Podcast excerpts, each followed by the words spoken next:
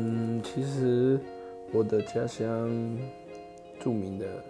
有很多，像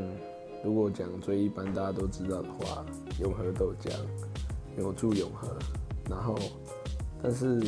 如果讲比较其他一点，像我们有一间 KTV 很有名，就连就是可能你住在新北市的偏远地区啊，或者是其他地区，也很多人都会来这边开趴什么的。是星光大道，然后在永和还有一个很有名的东西，就是小屁孩八加九都喜欢骑着那种很小台的 QC 或 Mini 啊，然后排气管改的超吵，然后戴一顶西瓜皮，然后而且西瓜皮扣子